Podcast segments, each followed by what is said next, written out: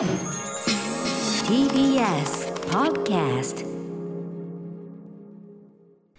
時刻は8時になりました。TBS ラジオキーセーションにお送りしているアフターシックスジャンクションラジオでお聞きの方そしてラジコでお聞きの方もこんばんは。金曜パートナー TBS アナウンサーの山本貴明です。そして今夜のお相手は音楽ライターの小室孝之さんです。よろしくお願いします。よろしくお願いします。お世話になりますさて番組では皆さんから今週のアトロクを振り返るメッセージお待ちしております。あの曜日の特集が良かった。あのライブが最高だったあの話何度も聞き返しました。などなど皆さんのハイライトも教えてください。メールアドレスは歌丸アットマーク tbs.co.jp 歌丸アットマーク tbs.co.jp です。ではこの後1週間のアトロクプレイバックしていきます.ではアトロクフューチャーパストです。この1週間でお送りしてきた情報や聞きどころをまとめて紹介して過去の放送を聞き返せるラジコのタイムフリー機能やポッドキャストラジオクラウドなど各配信プラットフォームと組み合わせて新しいラジオの楽しみ方を提唱しています。さらに Spotify では番組のアーカイブだけではなくオンエアした曲のリンクやここでしか聞けないオリジナルコンテンツ別冊アフターシックスジャンクションを配信中です、えー今週は私山本貴明の新エヴァンゲリオン表をお届けします。本当にあの個人的な個人的な あの映画に対する、えー思いを歌丸さんに、えー語らせてもらいましたということでございます。あの主人公シンジが大好きで感情移入するんですけれどもシンジについてどう思ったのかそれから大好きなシーン食事関連のシーンなどについてもあの語っているんですが本当にあの今日歌丸さんとあの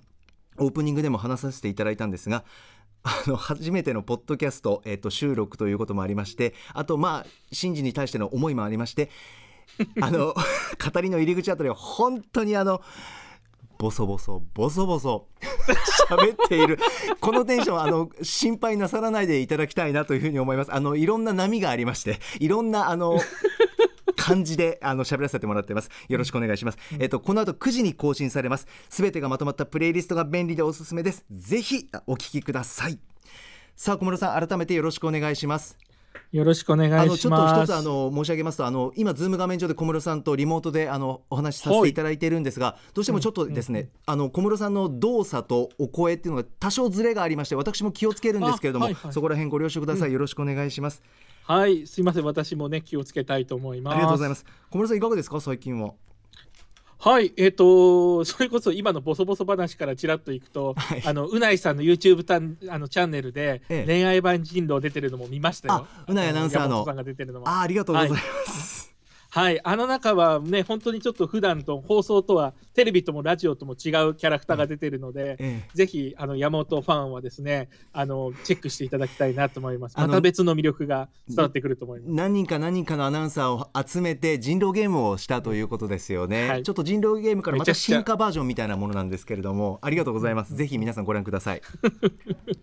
そしてあの今ここでメインでお話ししたいのは、あの山本さん、あの先週分の先週の金曜日の9時に公開されたあの別冊の方ってお聞きになりましたか？これも聞こうと思ってるんですけどあお聞きになってくださったんですか？あまね。今日ね夜聞こうと思ってるんですけど、はい、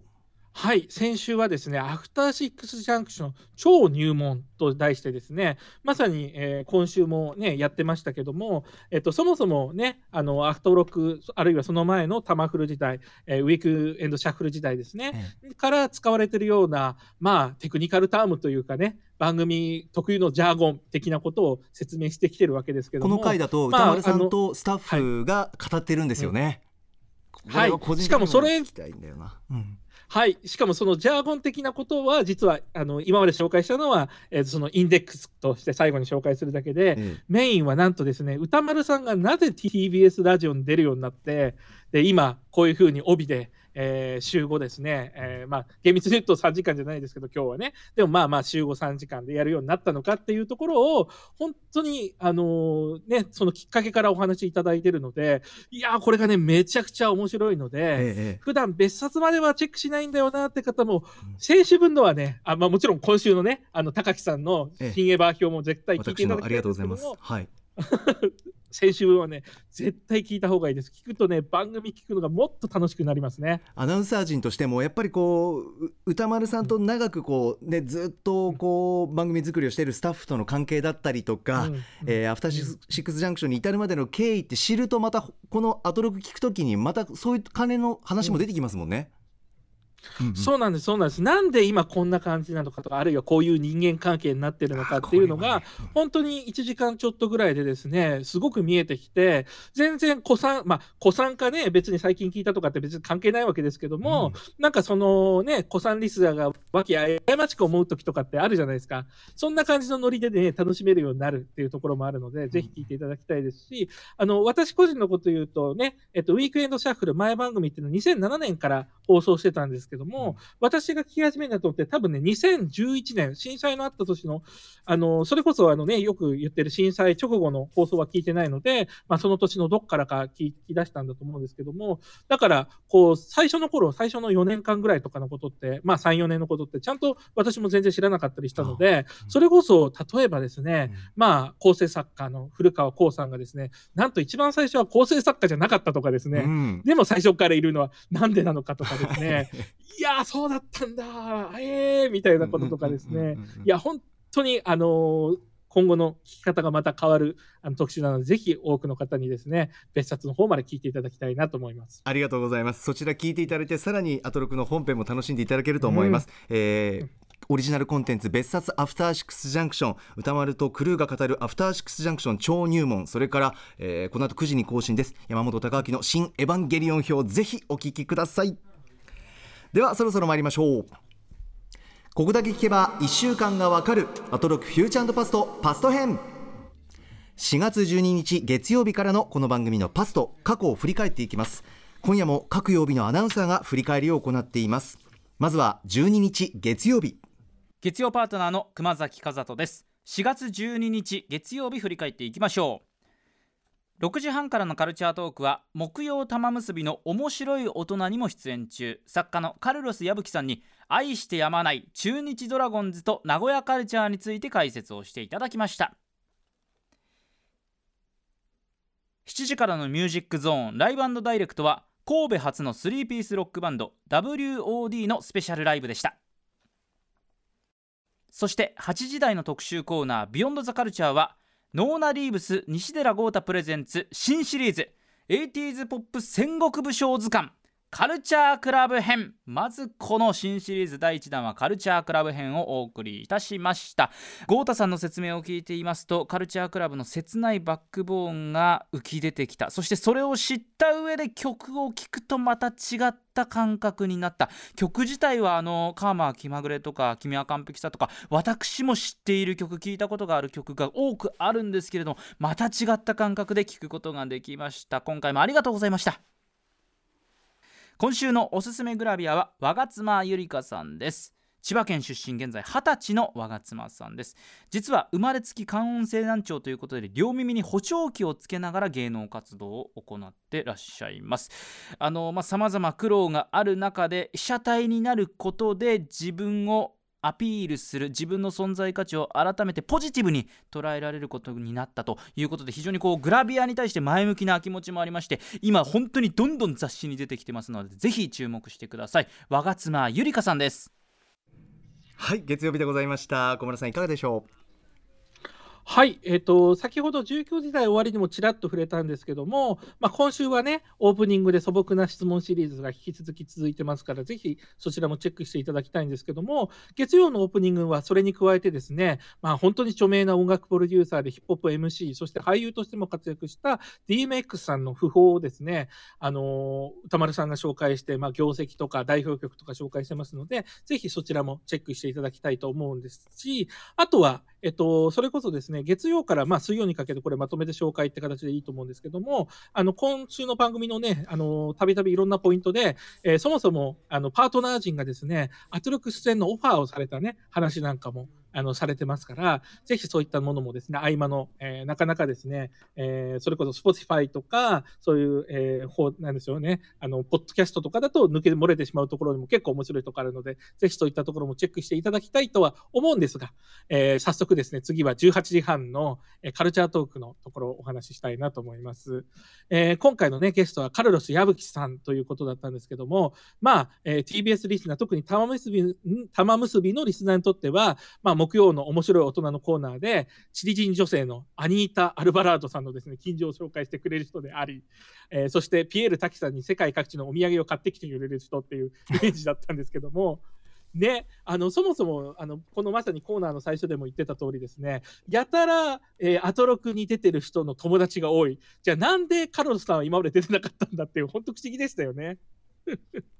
で、えー今回はですね、もう話のネタは無尽蔵にある方ですけども、えーカルロスさんが大好きな中日ドラゴンズの名古屋ということなんですけども、あの、それこそですね、ね、こうファンだってことだから、こう熱量高くね、ある意味アイドルとか語るような形でいくのかと思ったら、まあ最初のまず出てきたキーワードが、中日ドラゴンズはケチであるというですね、実実質的なディスから始まって、おい大丈夫ですか？と思いきやですね、うん。最後には、それがですよ、こう展開していくと、最後には、ね、スポーツが専門である熊崎アナ、熊須のですね、知らない情報まで、ね、中日新聞の話めちゃくちゃ面白かったですね。そういったところまでたどり着くというですね、まあ、それはね、こうカルロス矢吹さんっていうのが本当に一流の、こう、まあ、もちろん話し手でもあり、なんといってもライターである、まあ、すごい人だなと改めて非常に思いました。そうですねあと私は個人的に愛知県の岡崎市出身なんですけど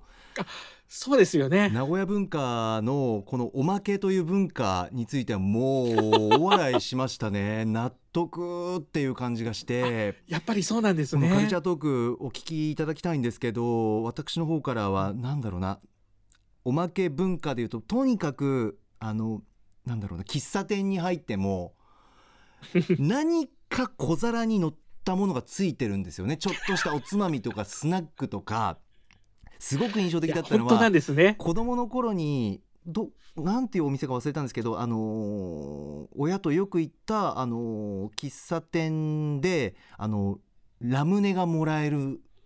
確実にラムネがもついてくるんですよお客さんに、はい。グッピーラムネだったかな、はいはい。もう絶対ラムネもらえるからあの子供心でもあのラムネがもらえるとこ行こうラムネがもらえるところ行こうよってずっと言っててもうまんまとこのおまけ文化にこうなんていうんですかね誘われてたっていうかいや。なんかすっごく面白かったなそれって自覚あったんですか？山本さんご本人としては。いや当たり前だったんですよ。あ愛知県で住んでいる時期は当たり前でだからん。愛知から出て客観的に初めてこう感じるっていうか、うんそうなんですよねだからそれが中日ドラゴンズにも影響を与えてこうおまけをつけるスタイルっていうか これねたまんほんまかいなって感じでしたよね。そうですねしかもそのおまけの金額分どっかで回収されてるような気がするんですよねだからね その喫茶店にしても何にしてもなんかこう本当そうですうね。ん、うまくできてるなっていう感じがしましたけどもぜひお聞きいただきたいなと思います。はい、はい。えーそしてですね、その後は、えーライブコーナーもちらっとだけ触れたいんですけども、えー今回は WOD、えーえー19時台のライブダイレクトですね、えーニルバーナを彷彿させる次世代グランチスターと紹介されてましたけど、結構ね、あの70年代ハーズロックの様子がストレートに出てたところがあったりとか、なんか J-POP っぽい、J-POP っぽいコード進行をですね、短くしてギターのリフにしてたりとか、やっぱりね、こうすごくまた独自の個性があって、すごく面白かったので、まあ本当にロックがお好きな方は絶対こちら、えーチェックした方がいいなと思います。ぜひラジコのタイムフリーでお願いします。はい。そして、えーこれは一言だけ、えー新概念提唱型投稿コーナー、イキリ言動なんですけども、はいこれね、島尾さんファンは聞いた方がいいですね。島尾さんの話じゃないんですけど、島尾さんっぽい話を聞けます。それだけ言っておきますということですよね。はいポイントとしてはね、ねぜひぜひぜひぜひ。それから8時台特集ですね。はい。はい、えーこちらメールいただいております、えーラジオネーム地球最後のお父ちゃんさん。今週月曜日の特集ノーナリーブス西寺豪太さんによる新シリーズ 80s ポップ戦国武将図鑑カルチャークラブ編が本当に最高でした。数々のヒット曲を生み出し一世を風靡した名武将カルチャークラブはまさに洋楽入門に最適なスター。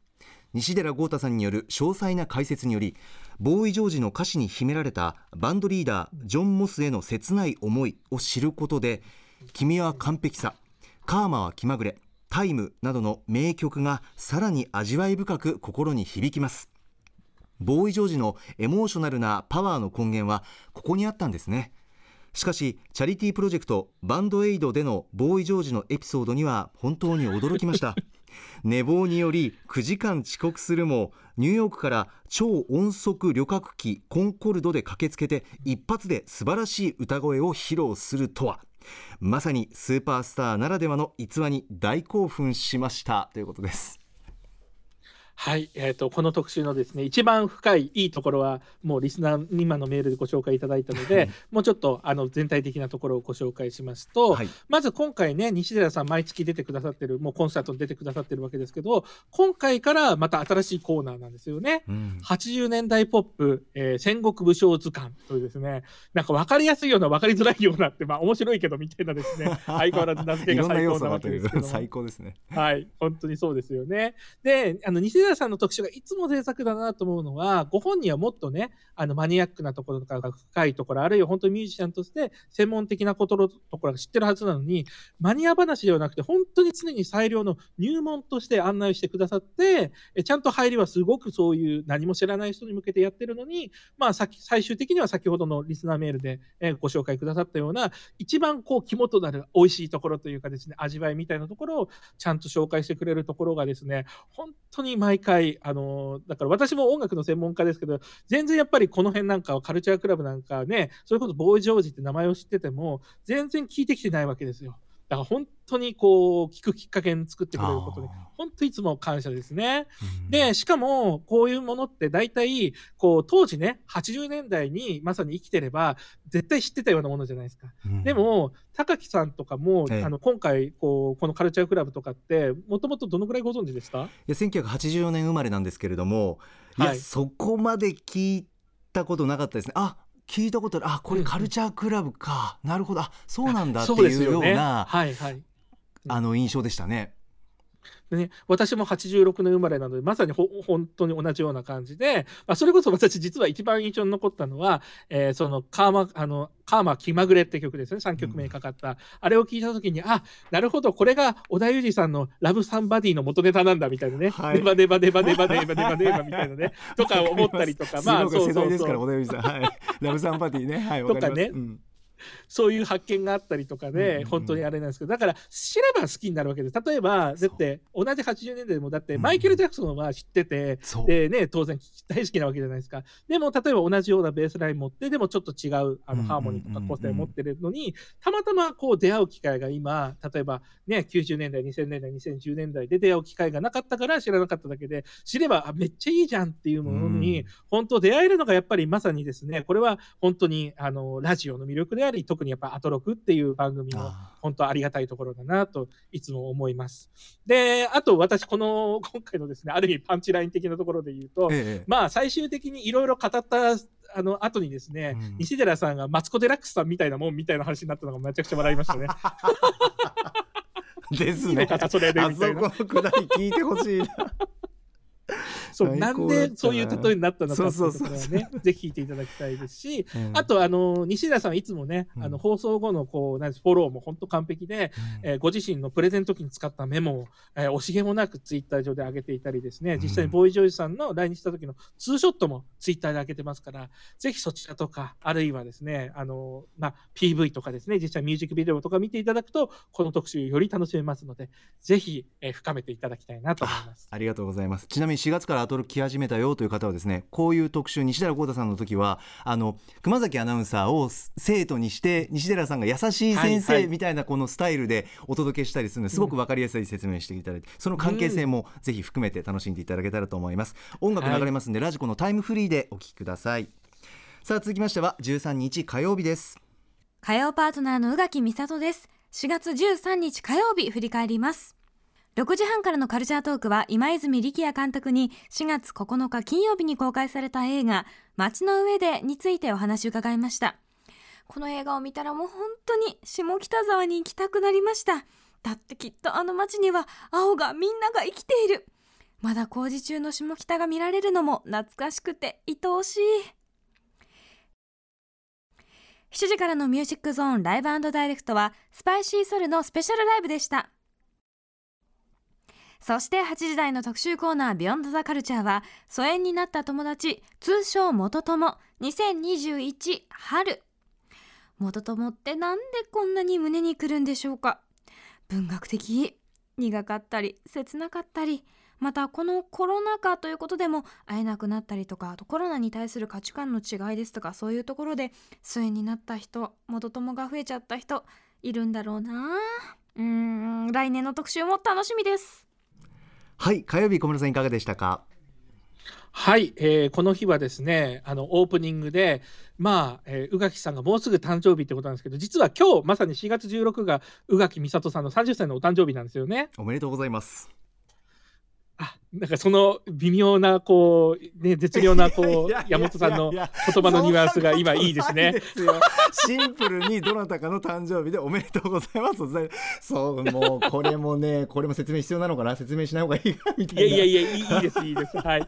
あとこの日のオープニングではですね、うん。えーナルバリッチのリーダーの JQ さんも、えーはい。こうゲストでとこねちょっとあの電話でつないで出てきまして、うん。えーこの、えー、とナルバリッチとですねのにこうライムスターのあの歌丸さんの相方であるマミー D さんをフューチャリングした「Be All Right」っていう曲をですね宇宙初オンエアね最新曲。ね。はい、あそういえばさっき19時台の終わりにですね、うん。何か気になる言葉ないですかって歌丸さんに言われますけど私は宇宙初ですねよく思ったら。宇宙初っていうのをねアトロク用語というか、うんうん。にはい。あの歌丸さんがよくあの言いたがるあの用語だと思うので まああのこうやって後半入れといてください。すいません。よく出てくるよという用語。ありがとうございます。宇宙初音はいそうですね。んんんはい、でこのね「Be All Right」っていうのも、あのー後半の方にですねこの D さんの語り的なのがねねラップとまた違うのがもうめっちゃくちゃかっこいいのでそこだけまあで本当その曲を聴いていただきたいんですけども本当に素晴らしいのでぜひこちらチェックしていただきたいなと思います。ラジコタイムフリーで聞いてくださいうん。はい。そして18時半、えーカルチャートークなんですけども今泉力也監督がお越しくださりまあ本当にですね2年越しですか？でやっと公開された最新作「街の上で」についてなんですけども山本さんこちらの映画ご覧になりました？まだなんですよ。楽しみにしております。これからこれから。もうあのもうね最高です。お小室さんご覧になったんですか？見ましたよ、えー。今週ちょっと見たんですけども、ええ。もうねあのもちろんほらあのねこの時のあの特集コーナーの中でもあのカルチャートークの中でもですねまあ歌丸さんと動きさんのテンションの高さそう春やって感じだったじゃないいですか。や本当二人ともね。興奮してましたよ、もう最高だって言って。はい。そう、うん。いやもうね見ると分かりますよ。もうね。最高オブ最高としか言いようがない。そうですか。なるほど。なかなかねネタバレもあるんであれですけど。そっか。そうか、はい。小室さんのそのテンションもやっぱりそうなんだ。もうね最高もう本当になもうね映画館で見てもちろんいいんですけども、うんうんうん。一番辛いのがとにかく笑いをこらえるのが辛いですよね。へえもう本当に。あ確かにね思う存分笑いの部分。笑いながら見たい。だからそのうあの面白いシーンについてのなんだろうな作り方っていうか面白さってどういうふうに表現してるのかなっていうところ話面白かったですね、カルチャートークの中でね。まさにそうなんです。そういったところとかあまりね、うん、うん。俳優さんたちがこう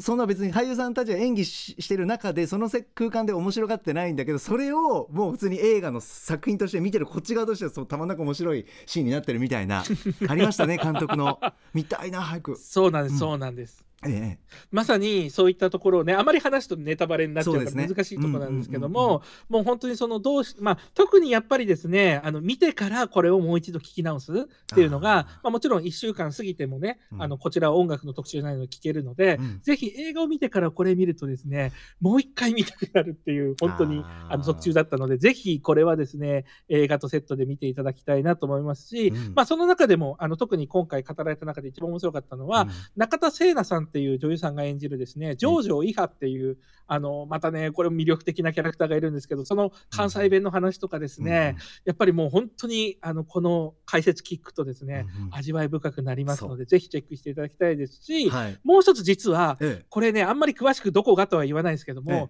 結構重要なシーンで、うん。いいと、いいとなんですよ。あ食べてるシーン？僕の大好きな、結構大事なところのいいとシーンで何をどう食べるかっていうところがありますので、ええ。ぜひこれは山山本さんに見てですね語っていただきたいですね。大事な局面でっていうことですね。あの食事がかかっている、はいあります。見た方はわかると思いますけど。わかりました。ありがとうございます。はいというところで、ぜひその辺も合わせて楽しみにしております。はい。さあそして。はいえ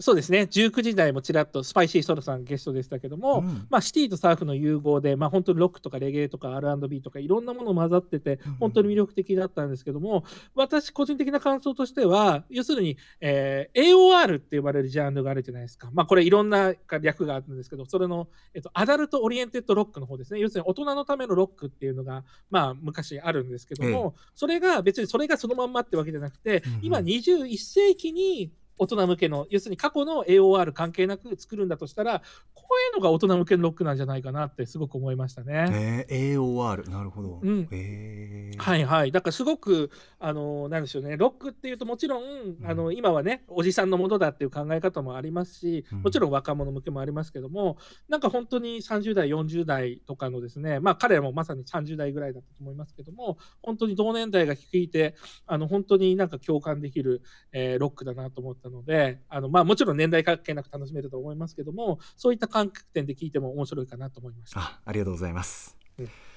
はい、で同じく19時台、えー新概念提唱コーナー「マイスイート方面」うん。えーなんですけども、まあ、これはですねメールそのものも良かったんですけど、メールから派生して、えー歌丸さんについての話になるんですね。佐々木史郎という名前についてとか、はい。伝えじゃなくて歌屋についての話とかですね、はい。その辺がね結構味わい深くて、うん。あの宇垣さんがフォローしてるのとかも結構笑えるので、はい。ぜひこの辺はあの自虐歌丸が好きな人はぜひここ聞いてください。そうですね。歌丸さんあの本名佐々木史郎さんということであのその名前ってどう思ってるの、というところとか、うん。それから歌屋っていうのは、うん。あの蔦屋にかけて歌屋って歌丸さんがいろんな DVD とかいろんな素材持ってるんで、それを歌丸さんが何でも借りられるというまあ蔦屋感はい、覚でと非いう営利でね、はい、そんなはい。用語でございますが、貸してるという。はい、ぜひお聞きください。はい。はい。それから8時台特集参りましょうか。こちらメールいただいております、えーラジオネーム NSTRD さん、えー元友2021春について感想を書きたいと思います。私にとっての元友はそれぞれの半生のかけらを切り取っていて切ない話も多いのですが好きなコーナーでした。今回の元友特集も印象に残るメールがたくさんありました。G ドリームくんの大学デビューを図ろうとした話にはいたたまれなさで悶絶しそうになりイキリフィッシングをイキリハッシュタグをつけて SNS に上げた元友の話。それに対する宇垣さんの「出せよ」というコメントがツボに入りナイスフィッシュという返信をした人の人柄の良さを感じたのでした。同じ学校や同じ趣味がきっかけで友達になることもあれば SNS での思わぬことがきっかけで疎遠になってしまったり人間関係というのは何があるのかわからないと思いました。こういう関係はいつ何が起こるかわからずだからこそ今ある関係を大事にしていきたいと改めて思うのです。元とも心に染み入るとてもいい特集でしたというメールです。小室さんいかがでしょう？はい、いやね、これは、まあ、かつて、それこそ、えー19時代の、えー新概念提唱コーナーでやっていたね、うん。コーナーで、まあ、書籍まで出て、書籍から出てもしばらくやってましたけども、う、まあ、久々のね、こういう特徴コーナーでの久々でしたけども、あのそれこそ19時代のコーナー時代に最初聞いてた頃って、私は結構人事だなと思って、まあ、キャッキャウフフというか、普通に面白いもんなんだとかね、こう割と人事として聞いてたんですけども、えあの私もね、やっぱりね、あるタイミングで何の投稿の時だか忘れちゃいましたけども、ええ。ああ、自分にも高校時代に、ああ、あの人いたわーっていうのがうんうん。思い出されたんですよ。そしたら、もうそれ以降、元友のこの特集、聞くのが怖くて怖くて、怖いですか？怖いんですか？結構、まあ、怖いというか、なんか、もう一言じゃないので、なんかね、こう、精神落落ち着いていられないですよね。あ。ー私はなんかもうそうですね。だからおっしゃるようにこのあ幼い頃一緒にいたあの何人組かの友達何がきっかけで疎遠になったんだろうなってきっかけを思い出す作業に入ってなんかこうしみじみしたりとか懐かしい気持ちになったりちょっとどこか切なくなったりとかなんかそんな毎回そういう気持ちになりますね。なんなんでしょうね、うん。本当にこのコーナーの特色っていうか独特なこう味わいっていうか、はい、小室さんいかがですか？はいはい。うんうんいや本当にそれこそねさっきリスナーメールであった G ドリームさんのね、うん。SNS からの大学デビューの話はまあちょっと私これが今回一番インパクト残りますね。ああなるほどなるほど、うん、小室さんどうお感じになりました、はい。うんうんいやーだからこう大学デビューだけじゃないですけどね、うん。その中学デビューでも高校デビューでも、うんうんなんか自分がそういうことをしたわけじゃないんですけどもまあ絶対こう周りに一人はいたじゃないですかどっかのタイミングで。あねそういうそういう、まあ、程度の差はあれ。ーええ。だからもう絶対に何かこう記憶の扉が開きますもんね。あいやあの子あーみたいな感じにどうしてもなっちゃうのと、まあ、それこそさっき言ったまさにあの19時代の特集の頃にええ記憶のこう扉が開いちゃってうん。それ実は私あの自分の本名を書かずにラジオネームでうん。あの投稿しましたもん。あ昔ですか？はい、でもあの読まれなかったですけどね。読まれなかったですけどもうなんかそうでもしないと成仏しなくて。小室さん以前の元友のコーナーに匿名で名を伏せて送っていただいたと、メールを読まれなかったけど読まれなかったですよ。読まれなかったですけど聞きたいですけど。そのぐらいもういやいやいやそれはとあのだって自分の名前な出してないから投稿できたわけですもん。あそういうことですか？あそれぐらいもうちょっとリアルでちょっとなんだろう小室さんの中で恥ずかしいよなっていう部分はあったりとか。かちょっと、罪悪感とともにみたいなね。へえそうなんんだ。いやだからそういうのが一個あるかどうかで、はい。思い当たるかどうかでやっぱりこの特集のこう楽しみ方って変わりますよね。あだから小室さんにとってはあまりこうなんなんて言うんだろうな。うーんいいあのすごく清々しい思い出ではないというななんですかね。懐かしいだけじゃ収まらないようないや本当か本当に悲しみとかそうういうのがいっぱい詰まってる感じの。いやーなんかこう記憶のこうね蓋ってこう閉めてるんだなっていうことを自覚させられるコーナーですよね。あそうですか。なんか伝わってきました。ありがとうございます。さあということで火曜日もぜひお聞きください。はい。さてここで関東の関東地方の電車の情報入ってきました。お伝えします人身事故の影響で二俣川駅から海老名駅の間の上下線で運転を見合わせていた相鉄線は先ほど運転を再開し大幅な遅れが出ているということです、えー相鉄線先ほど運転再開そして大幅な遅れが出ているということです、えー最新情報をチェックしてください。さあ続きましては14日水曜日参ります。水曜パートナーの日々真央子です。4月14日水曜日の放送を振り返ります。6時台のカルチャートークは俳優の片桐はいりさんが登場です。コロナ禍での演劇であったり今も足しげく通っている映画館でのあのお仕事話そして公開中の映画「生真面目学隊のぼんやり戦争」などについて伺いました。そして7時からのライブダイレクトはラップクルー MGF とアームの MCKSK さんとピアニストシモン星野さんによるオルタナティブユニットオステオロイコが初登場。お二人のラブラブな息ぴったりな掛け合いも素敵でした。ぜひタイムフリーで聞いてください。8時からの特集コーナービヨンドザカルチャーは特別展国宝鳥獣戯画のすべて開催記念鳥獣戯画の謎に迫る特集あるいは美術にまつわる定説を疑ってみよう特集 by 東京国立博物館松島正人さん。鳥獣戯画といえば擬人化されたカエルやウサギたちが楽しげにしている様子が描かれていて日本漫画のルーツというのが定説の一つになっていますが実は誰がいつ何のために作ったのか書いたのかがわからないまだまだ謎が多い作品でまだまだ研究しているという作品なんですね。ということで東京国立博物館研究員の松島正人さんにその制作の目的を推理する大胆な松島仮説を軸にですね美術にまつわる定説を疑い自由な見方を楽しんでいくというレクチャーをしていただきました。まあ、多くの人が一度は見たことがあるでしょう。そして多くのファンがいるというこの鳥獣戯画ですが知られていないことが多すぎる。知らないというかもう本当にわからないことが多すぎる、まあ、そもそも人が出てきているということも4巻あるということも私知らなんだでございました、まあ、鳥獣戯画が絵として技術的にうまいすごいというだけではなくて美術そのものに定説なんてないんだということを教えていただいた1時間でした。以上水曜日でした。はい小村さん水曜日いかがでしょはいこの日はまず18時半のカルチャートークですね。う、うんゲストに片桐はいりさんということだったんですけども、まあえーざっくり言うとですね前半は、まあ、片桐さんがまあこうなんでしょうね。趣味と言っちゃえば失礼ですよね。どちらかというとライフワーク的にずっとやられている映画館のスタッフキネカ大森で、まあ、チケット今はもぎれなくても、まあ、そういったことのスタッフやられていたり、まあ、後半はね、えー金作出られた「生真面目学隊のぼんやり戦争」という、まあ、役者としてのお話という形だったんですけども、はい。やっぱり何よりですね素晴らしいのは、片桐さんにとってこの映画館のスタッフっていうのと役者っていうのが同じ仕事なん同じ仕事というか、うん。こうこう本当にイコールというか、うんね、どちらも大切なものなんだっていうのが本当に伝わってくるお話だなと思ったんですよね。う。ん。うんうんうん。そうですね。で、うんうん。例え例えば、その片桐さん、あの割とこれも金作ですけども、あのこの番組でも話題になった映画のミツバチと遠雷にも出られてたじゃないですか。はい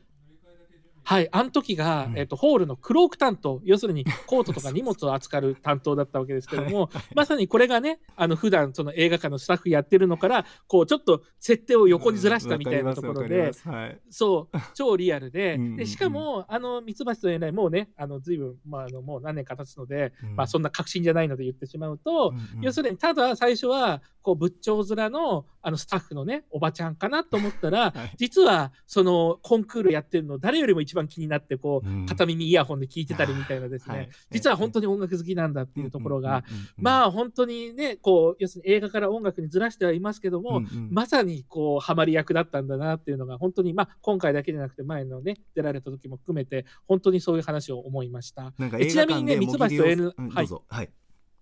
あすみません、はい。あの4月20日から実はね、ええ。あの Amazon プライムでミツバチと遠雷あの見れるようになるらしいので、あえーまだ見てない方とか、ええ。もう一度見たい方はぜひそちらもチェックしていただきたいね配信始まってますよね。どうぞすいません。あいえ全然はい。全然、あのなんでもないですけど片桐はいりさんがその映画館にいてもぎりをされているというなんかそのシチュエーションが、あのうん。音楽という舞台に変わってということですっごく想像しやすいですしちょっとこうニヤニヤしちゃいました。そのシーン見たりとかしたら。ねすごくこうリアリティというか そうね。アトロクでお話伺ってたのでうん。なんかそんな感じであったりとかやっぱり映画印象的だったのは片桐さんおっしゃってたのはまあこんな時代でもこんなご時世でも映画館って、うん。あの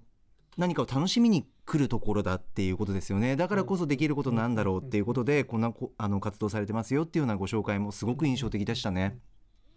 うん、ううん。ん、本当そうでしたね。はい、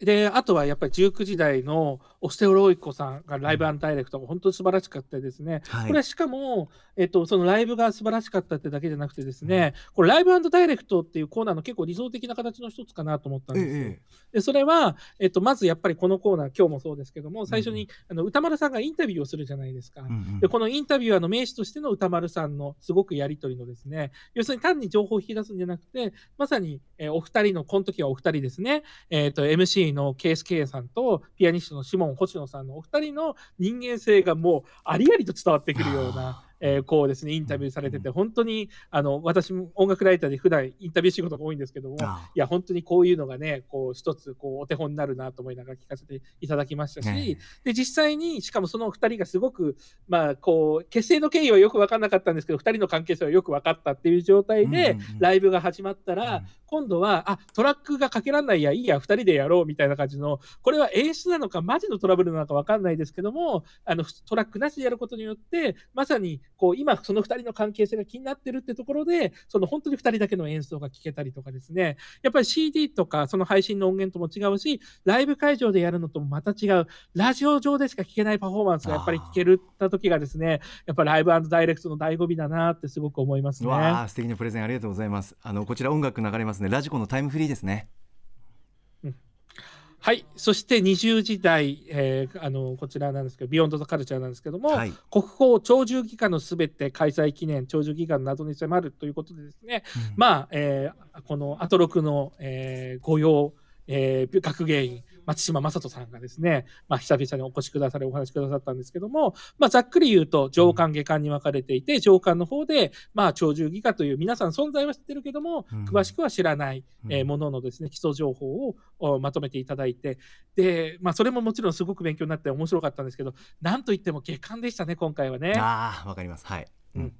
はい、この松島さんが、えーこうまあ、こう独自説なんていうとねすごくこうそう根拠がないように思われてるかもしれないけど、うんうんうん。そういうわけではなくて、うんうん。すごくやっぱりいろんなものを見た上で知った上うんうんで、うんうん。でも本当はこうなんじゃないかっていう一つはい仮説を提示してくださったのが、そうですまあ本当にこれ結構鳥肌ものでした本当にね。そうでしたね。はい、そうなんだよな、まあね。こうだからも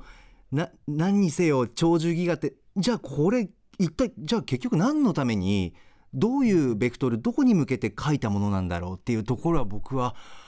はあそういう見立てっていうか仮説っていうかお考えなんだな考えられるんだなと思いました。小室さんいかがでした？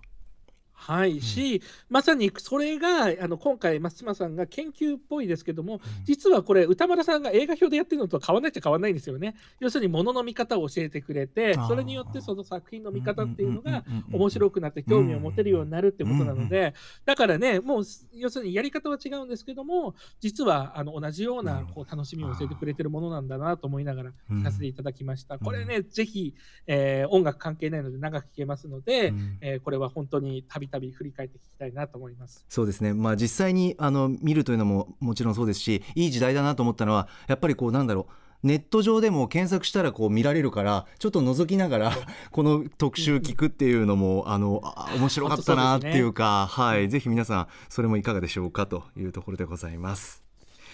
さあ続きましては15日木曜日参ります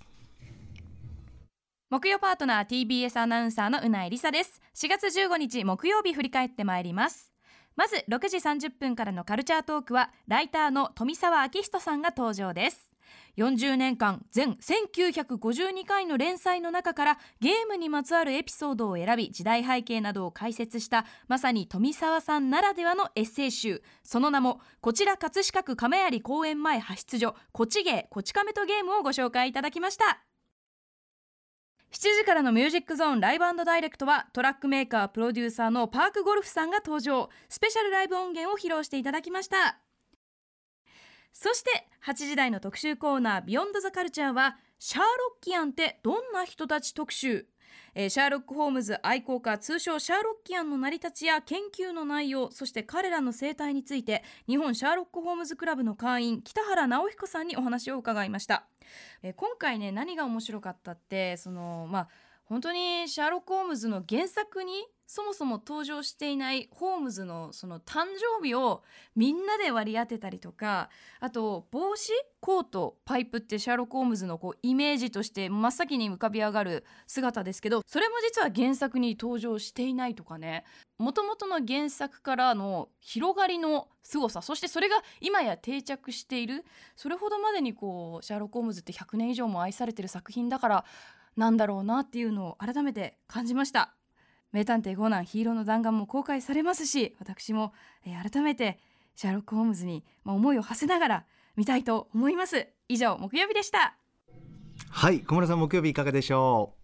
はい、えーオープニングでですね、えっ、と、うないさんがフラッシュのグラビアでですね、まあ、グラビアデビューですね、されたという話があったんですけども、それに対して来たですね、リスナーさんからのうはい、内定調査メールというんですか、要するにこう、探偵的にですね、はい。こうずっと見てたんだみたいなメールが、まあ、めちゃくちゃ面白いので、これ絶対聞いていただきたいなと思います。そうですね。はい はい。そしてですね、えーこの日はですね、18時半のカルチャートークと20時台のビヨンド・ザ・カルチャーをちょっとセットで私、あえて語りたいんですけども、おは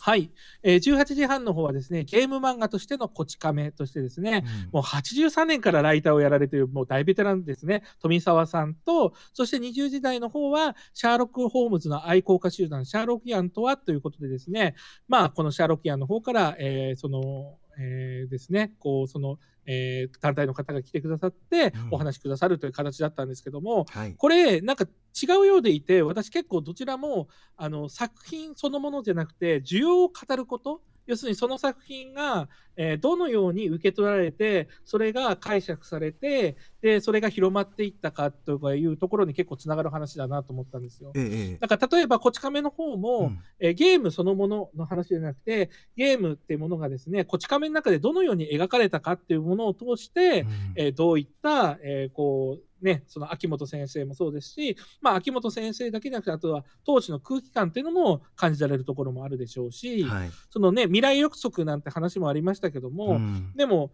あの当時の段階で、まあ、秋元先生が書いたものではあるんですけども、要するにここまでは考えられたっていう一つの、あの、こう、なんでしょうね、後々から見たらうん、研究対象になることだと思うんですよね。はあは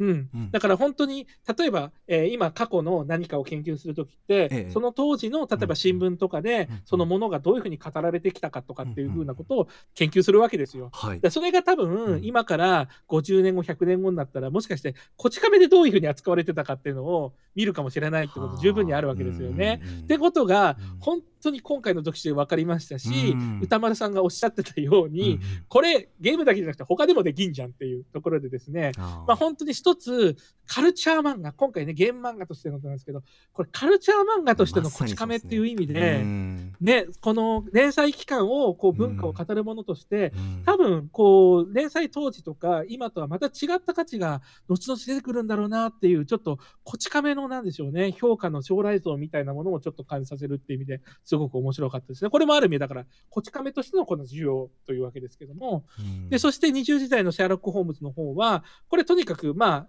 特集タイトルでも分かる通り、シャーロック・ホームズの特集でもコナン・ドイルの特集でもないわけですよね。はいで、あくまでもそれを愛好するシャーロキアンという、うんまあ、えー簡単に、まあ一言で言ってしまえば、シャーロック・ホームズオタクたちの話なわけですよ。大好きな人たちの集まりであると、うんはい。はいで、しかもその中の例えですごく面白かったのは、うんサークルと学会の間ぐらいなんだっていうところで、おっしゃってました、うんこれもね、絶妙な感じですよね。うんもちろんね、サークルでも、あ学会乗ってから、よいいとこ取りなんだろうなって思いましたね。要するに和気あいあいと語れるお茶会があり、でもその前には真面目にこうね、こう真摯に向き合って、こうなんだっていう熱く語れる、ちゃんと研究を発表する場があってっていう、いいとこ取りで、ねね、しかもなんでしょうね、学会発表だったら、ね、うるさい教授とかがああだこうだ言うかもしれないですけど、多分日本のね、このシャーロキアンの会だったら、そんな雰囲気ではなさそうだなってことも伝わってきましたもんね。うんそうですねうんうんうん、でとにかくこうシャーロック今回の特集でよく分かったのが、こうね、このシャーロック・ホームズの原作って呼ばれるものは実はめちゃくちゃ関数としては少なくて、うん。まあ、さっきうないさんの振り返りでもありましたけども今我々がこれがなんかホホームズの要素であるあ、ね、シャあのなんでしょうね。シャーロック・ホームズの要素であると思ってるものは実は後付けでこう考えられたものなんだってことである意味こう作者が作ったものが作品だって思ってるとそうではなくて実はその需要も含めてこうシャーロック・ホームズのワールドというか世界っていうのが作られてそれがやっぱり需要者のこうもっと、えーこうなんていう深めたいとか、うんもっとここから何か新しいものを作りたいっていう欲求があるからこそこれだけ魅力になったという。だから本当に前、えっと、石井二郎さんでしたっけ？それこそあのね、あのゲームとかアニメとかで、はい。こういうものがこう世界観が作れて、こういうのが長く続くんだみたいなお話をね、特集やったことありますけど、まさにそういったところにも続くあの通じる特集ですし、えーまさにこの中でですね、最もしたあの成功したキャラクターものという言い方してたのもすごく印象的でしたうね。んあもうあといろんなもうシンプルにいろんなトリビアありましたよね。パイプであったりとか いろんな。面白かね。そんな変遷があったんだっていうね。なんかいろいろこう見方で楽しめるなっていうふうに改めて思いましたね。はい。うんシャーロックホームズあと一言はいだけ言っておくとですね、ええコナンの BGM どうだったんだ話っていうのはみんな結構ツイッターでも言ってましたね。あのもちろんね、コ 放ナンっていうのもあるんですけども、一つうんはい、あの、アトロクというか、前ばね、あの、アトロクですね。ええ。あの、俺は名探偵コナンっていう、すごいグズグズの19時代のコーナーがあって、もうその時点でちょっとリスナーは刷り込まれてるのにしかったな。これでまた、あーって感じでしたね。はい、ということだけ最後言ってなかったです。そう。ですか、はい。ありがとうございます。さあ続きましてはあ最後本日16日金曜日です。6時後半の週刊映画辞表ムービーウォッチメン。今夜歌丸さんが評論したのは21ブリッジでした7時のライブダイレクトは桑原愛さんでした。そして今は今週の番組内容を振り返っています。さて本日振り返りで紹介した各コーナーはラジコのタイムフリー機能やスマホアプリラジオクラウド Spotify アンカーなど各配信プラットフォームのポッドキャストでもお楽しみいただけます。以上ここまでアトロクフューチャーパストパスト編でした。この後は来週1週間のアトロクの予定をまとめてお知らせします。ではここから来週1週間のアフターシックスジャンクションの予定を一気にお知らせいたします。まずは19日月曜日。6時半はスーパーササダンゴマシンさん登場。これまでのスーパーササダンゴマシン出演企画を振り返ります。7時は5人組ヒップホップアイドルユニットリリスクことリリカルスクール。8時は月刊シマオアワー4月号。続いて20日火曜日。6時半からはアニメ評論家の藤津亮太さん登場。4月から放送されている注目アニメ紹介してもらいます。7時は月1レギュラーの d j k o さんが登場。8時は第93回アカデミー賞発表直前。ミス・メラニーのアカデミー予想ショー。21日水曜日6時半からは月1特別企画がスタート。その名もベンジャミン・ムーアプレゼンツペインティングカルチャートーク。アメリカからやってきた比較的知られてない概念こと塗装カルチャーについて我々の固定概念を塗り替えていくコーナーです。7時はシンガーソングライターの金子綾乃さんが登場。8時は投稿企画解像度高すぎ新作。これは自分の趣味や仕事に関することが映画などのフィクションに登場した時についその場面ばかりが気になってしまうという解像度高すぎさんからの報告を発表するものです。あの映画の〇〇描写が正確ですごかった。あるいはあのドラマの〇〇描写はデタラメです。などのご指摘お待ちしております。宛先は歌丸アットマーク tbs.co.jp 歌丸アットマーク tbs.co.jp まで。22日木曜日6時半はゲーム誌ゲーム音楽誌研究家の田中ハリー春久さん。7時はアートディレクターでミュージシャンのサリー久保田さんがライブコーナー初登場。8時はシリーズ国産 RPG クロニクル。プレイステーション2時代のドラゴンクエストとファイナルファンタジー編。ドロッセルマイヤーズ代表の渡辺則明さんとお送りします。そして23日金曜日6時半からの週刊映画辞表ムービーウォッチメン。来週歌丸さんはノマドランドを評論します。7時は空気講談が初登場。8時からは1週間の番組を振り返るアトロクフューチャーパスト。来週は脚本家で映画監督スクリプトドクターの三宅龍太さん来てくださいます。さて小室さんお待たせいたしました。来週気になる特集やゲストいかがでしょうか？すいません一言だけパストを言わせてください。ええ。今日金曜のライブダイレクトの川原愛さん最高でした。あー最高でしたね。日本の手法だと私は思っております。あそうですか、はい。ぜひ皆さんラジコタイムフリーで視聴くださいはい、はい。えっ、と私インタビューをね今回のアルバムについてあのして書いてるの記事があるので、ええ。桑原愛小室で検索してぜひ 読んでいただければと思います。あ。ありがとうございます。金曜の振り返り添えてい。ただきました。はい、はい、すいません。で、えー来週楽しみなのはですねええ、すいません、私個人的なこと言うと、とにかく来週の木曜日の20時台ですね、はい。国産 RPG クロニクルがこれ毎回楽しみで楽しみええで、ええしかも今回 PS2 時代というわけで、うん。えーうないさん最愛のゲーム、人生を変えたゲームとあのおっしゃっているねうないアナウンサー FF10 をね、ええうん。えー取り上げるってことなので、まあ本当楽しみですし、そして絶対今週ね、楽しい、盛り上がるのは、うん。水曜日20時台、えー解像度高すぎ新作ですね。これは面白そう。本当に、ねこううん紹介しきれなくてね、うん。別冊になるんじゃないかってことも含めて、とても楽しみにしております。こういうお話をずっとラジオで聞いていたいそんな風に思っている人間なので ね。ぜひぜひということですね。はい小室さんまた来てください。ありがとうございました。はい、こちらこおそ世話になりました。ありがとうございましアフターシックスジャンクション